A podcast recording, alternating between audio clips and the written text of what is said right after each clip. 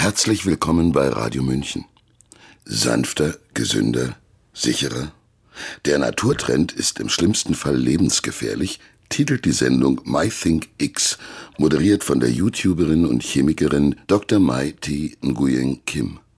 Sie, Zitat, seziert das Vertrauen in Mutter Natur und singt der Chemie ein Loblied. Besser hätte das ZDF die Sendung nicht beschreiben können. Im Saal tobt es, es sind 24 Personen im Publikum auszumachen. Wer Augen und Ohren hat, fühlt sich in dieser Show zum ersten Mal hintergangen. Haben Sie schon mal versucht, Vertrauen zu sezieren? Meine Erfahrung ist, dass nichts davon übrig bleibt. Schon mal einen Frosch seziert? Der quakt nicht mehr, hüpft nicht mehr, leicht nicht mehr. Eine halbe Stunde Sendezeit, in der die schwangere Mai Thi Nguyen Kim, bürgerlich Laiendecker, der Klinikgeburt huldigen und alles Natürliche lächerlich machen darf. Ihr erstes Kind wurde tatsächlich mit einem Kaiserschnitt geholt. Das war sicherlich notwendig. Hören Sie hier einen Gegenentwurf. Die Autorin Kerstin Chavon fragt sich, ob das Krankenhaus, in dem in unserem Kulturkreis hauptsächlich die Geburten stattfinden, der richtige Ort ist, wohin Menschen kommen, wenn sie krank sind oder sterben. Geburtshäuser und Hausgeburten sind eine Seltenheit. Frauen, die sich darüber hinaus dafür entscheiden, ihre Kinder vollkommen allein zur Welt zu bringen, stoßen auf Unverständnis und werden als leichtsinnig und verantwortungslos verurteilt. Sie veröffentlicht hier einen Erfahrungsbericht in Form eines Interviews. Sprecher Sabrina Khalil und Eva Schmidt. Seit es Krankenhäuser und die moderne Medizin gibt, so die weitläufige Meinung, wurde die Sterblichkeit von Kindern deutlich gesenkt. An dieser Säule des Fortschritts wird gemeinhin nicht gerüttelt. Auf ihr fußt unsere Zivilisation. Zwar dürfte den meisten Menschen unbekannt sein, wie hoch eigentlich die Kinder- und Müttersterblichkeit bei Naturvölkern ist, also bei Frauen, die ihre Kinder alleine und ohne medizinische Hilfe auf die Welt bringen. Dennoch hält sich die Meinung, dass die Menschheit ohne Vorsorgeuntersuchungen und Kreissaal quasi ausgestorben wäre. Unter dem Stichwort Mensch findet sich in der Wikipedia die Information, dass aufgrund unseres großen Hirnvolumens, der durch unseren aufrechten Gang bestimmten Anforderungen an den Beckenboden sowie der relativen Enge des Geburtskanals eine menschliche Geburt komplizierter und schmerzhafter ist als bei anderen Tieren. Beim Menschen, so könnte man daraus schließen, hätte die Natur in gewisser Weise geschlampt. Um das Los der Frauen zu erleichtern, so heißt es weiter, wurden Methoden der Geburtshilfe entwickelt. So finden in der industrialisierten Welt Geburten nicht mehr zu Hause und in der gewohnten Umgebung statt, sondern dort, wo kranke Menschen behandelt werden und sterben, in Krankenhäusern. Seit der österreichisch-ungarische Chirurg Ignaz Semmelweis dafür gesorgt hatte, dass sich die Ärzte zwischen Obduktion und Geburtshilfe die Hände waschen, sterben dort deutlich weniger Kinder und Mütter nach der Geburt. Doch ist es wirklich so, dass wir Krankenhäuser brauchen, um unsere Kinder auf die Welt zu bringen? Frauen, die heute versuchen, ihre Kinder außerhalb der dafür vorgesehenen Institutionen zu gebären, haben es nicht leicht, und noch weniger die Frauen, die ganz alleine gebären wollen. In einer Zeit, in der das Wort Mutter durch gebärende Person ersetzt wird und das Wort Vagina durch Bonusloch, werden die abgeschmettert, die sich noch darauf besinnen, wozu die Natur in der Lage ist. Wenn ich von meiner Freundin Delphine erzähle, die gerade ganz alleine ihr zweites Kind auf die Welt gebracht hat, sind die Reaktionen zumeist abwehrend und abwertend. Sie gehen von, na, da hat sie aber Glück gehabt, bis, wie kann sie nur? Das ist ja total leichtsinnig und verantwortungslos. Kaum jemand zeigt Interesse daran, wie es gelaufen ist, oder will wissen, was möglich ist, wenn wir den Dingen ihren natürlichen Lauf lassen. Über die erste Geburt, bei der nur der Vater zugegen war, hatte ich bereits geschrieben. Dieses Mal war Delphine ganz allein. Nun kommt sie selbst zu Wort. Liebe Delphine, bist du eine Außerirdische? Die Antwort auf die Frage lautet natürlich nein, ich bin vollkommen irdisch. Wenn man das Thema Geburt global betrachtet, dann wird klar, dass die meisten Frauen auf dieser Erde ohne medizinischen Eingriff gebären. Es gibt also an sich nichts Normaleres Je nachdem, wo Frauen gebären, gibt es natürlich verschiedene Traditionen. In manchen Kulturen ist es Sitte, von anderen Frauen mit Geburtserfahrung begleitet zu werden. In anderen Kulturen gebären Frauen tatsächlich alleine. Wir haben in unserer abendländischen Kultur oft die Tendenz zu vergessen, dass wir mit unserer Lebensweise in der Minderheit sind. Der sogenannte Fortschritt, dessen sich unsere Zivilisation rühmt, ist doch allzu oft eher der Ausdruck einer bestimmten Weltanschauung als die tatsächliche Verbesserung von Lebensumständen. Du hast vor zwei Jahren eine gesunde Tochter zur Welt gebracht und in diesem Sommer einen gesunden Sohn. Wie kam es zu deiner Entscheidung, deine Kinder ohne medizinische Hilfe und ohne die Begleitung einer Geburtshelferin zu gebären? Bereits einige Jahre bevor ich zum ersten Mal schwanger geworden bin, stieß ich durch Zufall auf ein Video der Free Birth Society. Sie wurde vor etwa fünf Jahren von zwei Frauen ins Leben gerufen, um Müttern, die alleine gebären wollen, in einer Online-Community die nötige Unterstützung in Form von Kursen und Erfahrungsberichten anzubieten. Das Video zeigte eine Frau, die alleine ihr Kind gebärt, zu Hause, ohne grelles Licht ohne Latexhandschuhe, ohne Maschinen oder jemanden im Hintergrund, der ihr irgendwelche Anweisungen gibt. Das hat für mich Sinn gemacht. Mir war sofort instinktiv klar, dass ich das für meine Geburt ebenfalls will. Als ich dann 2020 zum ersten Mal schwanger wurde, habe ich entdeckt, wie traumatisiert viele Frauen von ihrer Geburtserfahrung im System sind. Wer sich die Zeit nimmt, sich Geburtsberichte aus seinem Umfeld anzuhören, wird nicht lange brauchen, um eine Mutter zu finden, die schockierende Erfahrungen gemacht hat. Vielen ist nur nicht klar, wie schockierend ihre Erfahrung ist, weil es so geläufig ist und als ganz normal erscheint. Vieles, was sich in Kreissälen abspielt, ist Körperverletzung und kann in manchen Fällen als Vergewaltigung eingestuft werden. Ich weiß, das klingt vielleicht überzogen. Diejenigen, die sich nur oberflächlich mit dem Thema beschäftigt haben und die nie die wissenschaftliche Richtigkeit der Informationen, die ihnen vom medizinischen Mainstream präsentiert werden, überprüft haben, mag diese Behauptung erstaunen. Vordergründig geschieht ja alles, um Mutter und Kind zu schützen. Doch wer tiefer geht, wird schnell vieles in Frage stellen müssen. Die Tatsache, dass die Geburtsabläufe für so viel Schmerz und Traumata in unserer Gesellschaft verantwortlich sind, macht es für viele nicht leicht, sich einer alternativen Sichtweise zu öffnen. Dies ist vor allem für die Mütter der Fall, die schnell mit Schuldgefühlen konfrontiert werden. Dabei ist es lebenswichtig, dass wir uns fragen, wie wir unsere Kinder auf die Welt bringen wollen. Wir sehen die traurige Wirklichkeit von Geburten nicht, weil wir so sehr daran gewöhnt sind, dass Frauen ohne wirklichen Grund der Bauch aufgeschlitzt wird, ihnen von fremden Finger in die Scheide gesteckt werden, für den Fötus und die Mutter schädliche Medikamente verabreicht werden und sich im Wachstum befindende Babys im Bauch regelmäßig mit Ultraschall bestrahlt werden, obwohl wissenschaftlich bewiesen ist, dass Ultraschalluntersuchungen die Komplikationsraten bei der Geburt nicht reduzieren und zudem schädliche Zellveränderungen bei Säugetieren hervorrufen. Das alles ist normal und angeblich notwendig. Aber ist es das wirklich? Viele, die eine sanfte Geburt wollen und nicht im Krankenhaus gebären, entscheiden sich für eine Hausgeburt mit Hebamme oder ein Geburtshaus. Als ich mich mit den verschiedenen Alternativen auseinandergesetzt habe, ist mir aber schnell klar geworden, dass auch Hebammen bei Hausgeburten oder in Geburtshäusern aus rechtlichen Gründen bestimmten Protokollen folgen müssen. Somit kann eine Hebamme nicht voll und ganz den physiologischen Ablauf einer Geburt respektieren. Eine von einer Hebamme begleitete Frau muss bei der Geburt bestimmte Zeitfenster einhalten. Sonst geht es in erster Linie aus Haftungs- und Lizenzgründen ins Krankenhaus. Einen solchen Performance-Druck erlebe ich persönlich als sehr stressig. Stress ist aber für den reibungslosen Ablauf einer Geburt gefährlich. Deshalb habe ich mich dazu entschieden, die volle Verantwortung für die Geburt meiner Kinder zu übernehmen und in einem für mich sicheren Umfeld zu gebären, ohne fremde Anwesenheit in meiner gewohnten Umgebung. Wie hast du dich auf die Geburten vorbereitet? Vor der ersten Geburt habe ich einen Kurs belegt, in dem alle Themen rund um Geburtsvorsorge und Geburt abgedeckt wurden.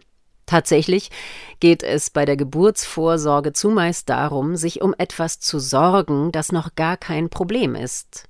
Schnell wurde mir dabei klar, dass vieles, was heute praktiziert wird, einer Art Aberglauben entspringt und in manchen Fällen auch der wissenschaftlichen Literatur widerspricht. Beispielsweise wird mit einem Maßband der Bauch einer Mutter abgemessen, um die Größe des Babys festzustellen. Das Ergebnis kann natürlich nur sehr ungenau sein. Außerdem wird auf diese Weise das Gewicht des Babys bestimmt. Auch hier kann es sich nur um eine grobe Schätzung handeln. Es wird den Frauen aber als akkurate Information verkauft und ist dann unter Umständen Grundlage für einen in vielen Fällen vollkommen unnötigen medizinischen Eingriff. Ich will nicht behaupten, dass alle medizinischen Eingriffe nutzlos sind. Auch wenn es in einem natürlichen Umfeld eher selten vorkommt, es gibt Komplikationen in der Schwangerschaft und bei der Geburt, wo sie nützlich sein können. Doch es gibt zahlreiche Rituale, die standardmäßig durchgeführt werden, die aus medizinischer Sicht nutzlos, wenn nicht gar schädlich sind. Letztlich dienen sie nur dazu, entweder Ängste aus dem Weg zu räumen, die bei Frauen seit ihrer Kindheit geschürt werden, oder Ängste zu instrumentalisieren, um Folgeuntersuchungen und Behandlungen durchführen zu können. Man sollte nicht vergessen, dass im Gesundheitssystem wirtschaftliche Überlegungen eine große Rolle spielen. Hinsichtlich der Geburt meiner Kinder war mir wichtig, mir zunächst einmal handfestes Wissen anzueignen, um mental in der Lage zu sein, mir eine eigene Meinung zu bilden und nicht blind den Einschätzungen sogenannter Autoritätspersonen zu folgen. Es ging vor allem darum, falsches Gedankengut zu entlernen. Immerhin ist es meine Geburt, mein Körper, mein Kind. Und somit liegt es für mich nahe, dass ich meine eigenen Entscheidungen treffe, für die ich die volle Verantwortung übernehme. Für die zweite Geburt bin ich noch weiter gegangen. Wir leben in einer Gesellschaft, in der uns von den Mainstream-Medien immer wieder das Bild der im Kreissaal schreienden Frau präsentiert wird. Geburt wird uns nicht nur als inhärent hochschmerzlich vorgeführt, Geburt ist laut dieses Narrativs auch hochgefährlich. Und so liegt es nahe, Frauen im Krankenhaus gebären zu lassen, einem Ort für kranke Menschen. Geburt ist in dieser Weltanschauung eine Pathologie. Die Frau wird an zahlreiche Maschinen angekabelt, alles wird gemessen, überprüft und gemäß normierten Tabellen interpretiert. Bei meiner ersten Geburt ist mir aufgegangen, wie tief sich diese Bilder in unserem Unterbewusstsein eingeprägt haben. Letztendlich ist die Information, die diese Bilder und Narrative übermitteln, dass eine Frau schwach ist. Ihr Körper ist nicht in der Lage, alleine ein Kind zu gebären. Die Abläufe der Natur müssen stets von Menschenhand kontrolliert werden, selbst wenn dies aus entwicklungsgeschichtlicher und biologischer Sicht unsinnig ist. Man legt uns nahe, dass es immer wahrscheinlicher ist, dass etwas dramatisch schief geht, als dass eine Geburt reibungslos verläuft. Vor der zweiten Geburt bin ich viel in mich gegangen, um mir die Weisheit meines Körpers wieder ins Bewusstsein zu rufen. Natürlich ist unser Körper in der Lage, Kinder zu gebären, ohne dass wir jemals mental irgendwelche Anweisungen erhalten haben. Wäre dies nicht der Fall, wären wir längst ausgestorben. Unser Körper weiß nicht nur, wie er sich am Leben erhält, er weiß, wie er zu atmen oder zu verdauen hat, ohne dass ihm das jemand beibringt, er weiß auch, wie er einem neuen Sein das Leben schenkt.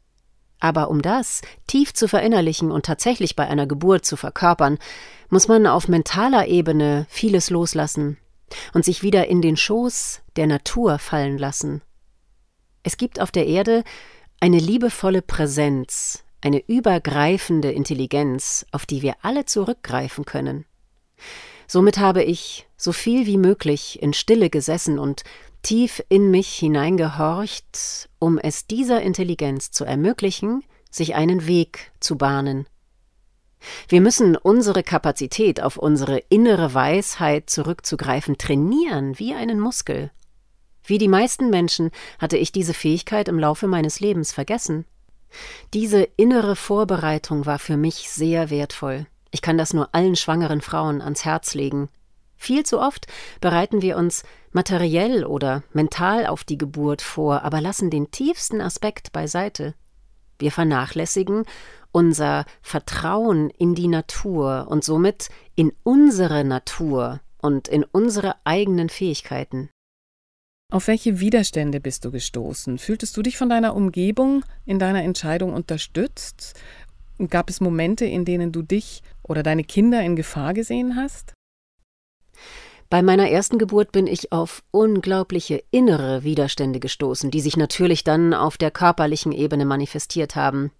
Wer mentale Widerstände hat, ist auf körperlicher Ebene verkrampft und ein verkrampfter Körper gebärt mühselig. Die meisten Frauen kennen sicherlich den Moment beim Gebären, wenn plötzlich alles zu viel wird. Eine Stimme im Kopf sagt, dass wir es nicht schaffen werden, dass es ein Problem gibt und dass wir zu erschöpft sind, um weiter unsere Wehen zu ertragen. Das ist absolut normal und passiert in der Übergangsphase, wenn der Körper der Frau signalisiert, dass es nun Zeit zum Pressen ist. Bei meiner ersten Geburt haben die Vorwehen etwa einen Tag gedauert. Meine geistigen Widerstände haben den Prozess sehr verlangsamt, und im Nachhinein denke ich, dass sich mein erstes Kind regelrecht durch mein Gewebe auf die Welt kämpfen musste. Als ich dann in die Übergangsphase kam, hatte ich plötzlich die fixe Idee, irgendetwas würde nicht stimmen. Ich war mental davon überzeugt, mein Baby würde irgendwo im Becken festhängen. Und das, obwohl ich keinerlei körperliche Symptome verspürt habe. Es war ein künstlicher Gedanke ohne Realitätsbezug, ich wurde sozusagen von den unterbewussten Bildern und angstschürenden Botschaften eingeholt, die rund um die Geburt verbreitet werden. In diesem Moment hätte ich einfach nur die beruhigende Hand einer Frau mit Geburtserfahrung gebraucht, denn natürlich bin ich nicht die Einzige, deren erste Geburt sich hinzieht.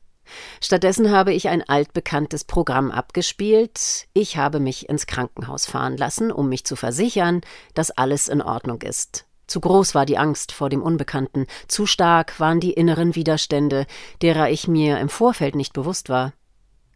Die Krankenhauserfahrung war medizinisch gesehen vollkommen unnötig. Sie hat mich aber so sehr in meiner Entscheidung bestätigt, alleine zu Hause zu gebären, dass ich denke, sie hatte ihren Sinn. Kaum angekommen wurde ich an zahlreiche Maschinen angekabelt. Ohne Vorankündigung und somit ohne mein Einverständnis wurde eine vaginale Untersuchung durchgeführt.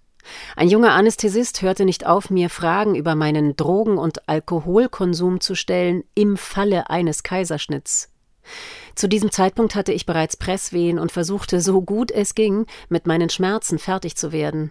In diesem Zustand sollte niemand versuchen, mit einer Frau zu sprechen. Stetig kam und ging das Krankenhauspersonal sicherlich auch aus Neugierde, denn in diesem Umfeld war ich als gebärende Frau ohne Patientenakte und Vorsorgeuntersuchungen natürlich eine Außerirdische. Nach einigen Minuten stellte sich heraus, dass alles vollkommen normal war. Um das Krankenhaus jedoch wieder zu verlassen, musste mein Partner mich abkabeln, denn niemand wollte mich gehen lassen. Ich wurde zur Projektionsfläche für alle Ängste, die das anwesende Personal mit sich herumtrug. Nach einer infantilisierenden Standpauke der diensthabenden Frauenärztin haben wir das Krankenhaus verlassen. Nach den Worten des Krankenhauspersonals bin ich geflohen. Das hat mich stutzig gemacht, da das in meinen Ohren so klingt, als sei ich in Gefangenschaft gewesen.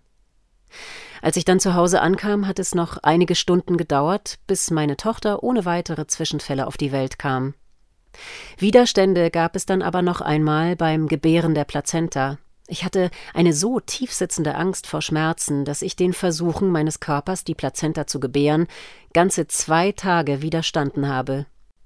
Ich erinnere mich daran, wie ich in einem Denkschema feststeckte, nachdem ich davon überzeugt war, dass alle Frauen dazu fähig wären, die Plazenta zu gebären, nur ich nicht. Ich bildete mir ein, dass ich als einzige unfähig dazu sei, da mit meinem Körper sicherlich irgendetwas nicht stimme. Das waren tief sitzende Programme, aus denen ich mich lösen musste, um die Plazenta zu gebären. Doch obwohl natürlich aus physiologischer Sicht davon abzuraten ist, die Plazenta so lange zurückzuhalten, hatte ich beschlossen, mir die Zeit zu geben, da ich mich abgesehen von den Schmerzen der Wehen vollkommen normal fühlte. Als ich die Plazenta endlich geboren hatte, fühlte ich mich, als hätte ich ein Initiationsritual überstanden. Ich fühlte mich wie neu geboren. Vor meinem inneren Auge sah ich viele sich schließende Türen, und beschloss, dass ich die alten Programmierungen ein für allemal hinter mir lassen wollte. Die tiefgründige Verwandlung, die ich im Inneren durchgemacht habe, war mir nur möglich, weil ich mir erlaubt habe, meinen eigenen Rhythmus zu respektieren und mich eigenverantwortlich der Situation zu stellen. Hätte jemand mit Gewalt eingegriffen, um die Plazenta aus meinem Körper zu holen, würde ich sicherlich noch im gleichen Gedankenmuster feststecken. Die Vorbereitung auf die zweite Geburt bestand somit für mich hauptsächlich darin, Widerstände zu verringern, vor allem die Widerstände hinsichtlich der Schmerzen und das Vertrauen in mich und die Natur zu stärken. Was war anders bei der zweiten Geburt? Die Geburt meines ersten Kindes war machtvoll und transformativ. Ich wurde ins Frau und Erwachsensein initiiert, fähig, nun meinem eigenen Instinkt zu folgen und volle Verantwortung für meine Entscheidungen und deren Folgen zu tragen. Ich habe die Momente des Gebärens wie einen Brennpunkt erlebt, in dem so vieles, mit dem wir uns fälschlicherweise zumeist unterbewusst identifizieren, in geballter Klarheit ans Licht kommt. Alles kommt zusammen und unsere Kapazität, bei und in uns zu bleiben, bestimmt den positiven Ausgang einer Geburt. Für die zweite Geburt war mir klar, dass ich fähiger sein muss, echte Warnsignale meines Körpers von mentalen Programmierungen zu unterscheiden. Was kommt authentisch von mir und ist ein reales Warnsignal? Und was ist das Resultat von Gedanken, die mir irgendwann einmal auf den Weg mitgegeben worden sind, die aber nicht authentisch meine sind? Ich habe versucht, das während der gesamten Schwangerschaft wie einen Muskel zu trainieren, und am Tag der Geburt fühlte ich mich bereit, meinen Ängsten gegenüber präsent zu sein, ohne mich von ihnen kontrollieren zu lassen. Die Geburt meines zweiten Kindes war eine tiefgreifende Erfahrung, die ich sogar als kosmisch bezeichnen würde. Es war ein heißer Tag. Nach einigen Stunden Vorwehen hatte ich mich in die Hängematte gelegt, die wir bei uns im Schatten der Kastanienbäume installiert hatten. Dort atmete ich mich in Ruhe durch die Wehen, während mein Partner sich um unsere Tochter kümmerte. Ich war so bei mir, so im Hier und Jetzt, voll und ganz auf die kraftvollen Wellen konzentriert, die regelmäßig durch meinen Körper strömten, dass ich mich vollkommen in Zeit und Raum verlor. Alles um mich herum war verschwunden. Es gab nur noch mich und mein Baby, das auf dem Weg auf diese Welt war. Plötzlich war es Nacht. Ich hörte die Blätter um mich herum rascheln, ansonsten war alles still. Durch die Blätter der Kastanie konnte ich den Nachthimmel erblicken. Ich fühlte mich inmitten der Bäume unglaublich geborgen, fast so, als hätten sie ihre Zweige wie Arme wohlwollend und beschützend über mir ausgebreitet. Kein einziges Mal fühlte ich mich alleine oder unwohl, obwohl ich normalerweise keine so tiefe Verbindung zu Bäumen und Pflanzen verspüre. Als schließlich die Presswehen einsetzten, war es nach Mitternacht. Völlig ungeplant war ich immer noch in meiner Hängematte. Zu meiner Überraschung stellte sie sich als der perfekte Ort heraus, um in einer für mich angenehmen Position durch die Wehen zu gehen. Ich wollte meinen Partner erst dann zu mir rufen, wenn ich den Kopf des Babys spüren konnte. Doch dann kam alles anders. Unsere zweijährige Tochter war zwischenzeitlich aufgewacht und untröstlich, ihre Mama nicht zu finden. Nachdem alle Versuche gescheitert waren, sie zu beruhigen, machte mein Partner mit ihr eine Autofahrt. Zu diesem Zeitpunkt beschloss unser Sohn, auf die Welt zu kommen. Als ich spürte, dass die Geburt nur noch einige Wehen entfernt war, hiefte ich mich aus der Hängematte und kniete in der Dunkelheit auf einer Decke, die ich auf dem Waldboden ausgebreitet hatte. Die Lampe konnte ich in der Dunkelheit nicht finden, Zeit zum Suchen hatte ich nicht. Als ich so ungestört war und keinerlei externer Eingriff den natürlichen Vorgang unterbrach, fühlte sich für mich alles perfekt an. Es war so, als hätte ich auf Autopilot geschaltet. In allem folgte ich einer spontanen Eingebung, ohne langes Überlegen. Ich presste zweimal, fühlte etwas überraschend Weiches und eher Eckiges und dachte, das fühlt sich nicht wie ein Kopf an. Ist das Baby etwa in Steißlage? Ich hatte ja während der Schwangerschaft keinerlei Ultraschall machen lassen und hatte somit keine externen Informationen über die Kindeslage. Aber nachdem ich dank der Free Birth Society, Podcasts, vieler Geburtsberichte von alleingebärenden Frauen gelauscht hatte, wusste ich, dass eine Steißlage nicht automatisch ein Problem darstellt, sondern eine normale, wenngleich seltenere Variation der Geburtslage ist. Nach zwei weiteren Presswehen war das Baby da. Alles fühlte sich natürlich und sicher an. Alles war am richtigen Platz. Stille, Ungestörtheit und Dunkelheit waren für mich die perfekten Geburtsbedingungen. Ich hätte in diesem Moment weder die Anwesenheit eines anderen noch Licht ertragen. Ich stand auf, nahm mein Baby, brachte es in das große Zelt, das wir für die Geburt aufgebaut hatten, und stillte es. Zuvor hatte ich die Nabelschnur, die sich um den Hals meines Sohnes gewickelt hatte, mit einem spontanen und einfachen Handgriff problemlos entfernt. Nach der Ankunft meines Partners und unserer Tochter gebar ich die Plazenta, dieses Mal ohne jedwede Schwierigkeit, und schlief neben meinem frisch geborenen Sohn ein. Ich habe mich körperlich sehr schnell von der Geburt erholt. Die Leichtigkeit der Erfahrung hat mir gezeigt, wie wichtig es ist, den natürlichen Ablauf der Dinge nicht zu unterbrechen und im tiefen Vertrauen meiner inneren Weisheit zu folgen. Möchtest du denen etwas mitteilen, die deine Entscheidung als leichtsinnig oder verantwortungslos bezeichnen? Viele Menschen, die meine Geschichte hören, denken, ich habe Glück gehabt, dass es bei meinen Geburten keine Komplikationen gab. Dabei vergessen sie, dass alles in einem Kontext geschieht und dass die Rahmenbedingungen einen Einfluss auf den Ablauf der Dinge haben. Meine Geburten sind so abgelaufen, weil die Rahmenbedingungen den physiologischen Bedürfnissen einer Geburt entsprachen und weil ich mit viel Achtsamkeit meiner inneren Stimme gefolgt bin. Allzu oft werden im Krankenhaus Probleme gelöst, die erst durch die Rahmenbedingungen einer Krankenhausgeburt ausgelöst wurden, da jeder Eingriff die Wahrscheinlichkeit eines weiteren Eingriffs erhöht. Die gebärende Frau verliert durch die Flut von externen Informationen und Ratschlägen ihre Verbindung mit ihrer inneren Eingebung. Dabei ist niemand intelligenter als die Natur. Niemand kennt ihren Körper besser als die gebärende Frau selbst. Es erstaunt mich, dass wir als Zivilisation flächendeckend vollkommen unwissend sind, was physiologische Geburtsvorgänge betrifft, obgleich viele Frauen ein oder mehrmals ein Kind zur Welt gebracht haben. Geburt geschieht inzwischen nicht mehr inmitten unserer Gesellschaft im Kreis der Familie, sondern hinter verschlossenen Türen. Und trotz dieses Mangels an Wissen und direkter Erfahrungswerte haben die meisten eine starke Meinung darüber, was genau leichtsinnig und was verantwortungsvoll ist. Die Frage ist, ob das wirklich unsere eigene Meinung widerspiegelt oder ob es uns so nahegelegt wurde.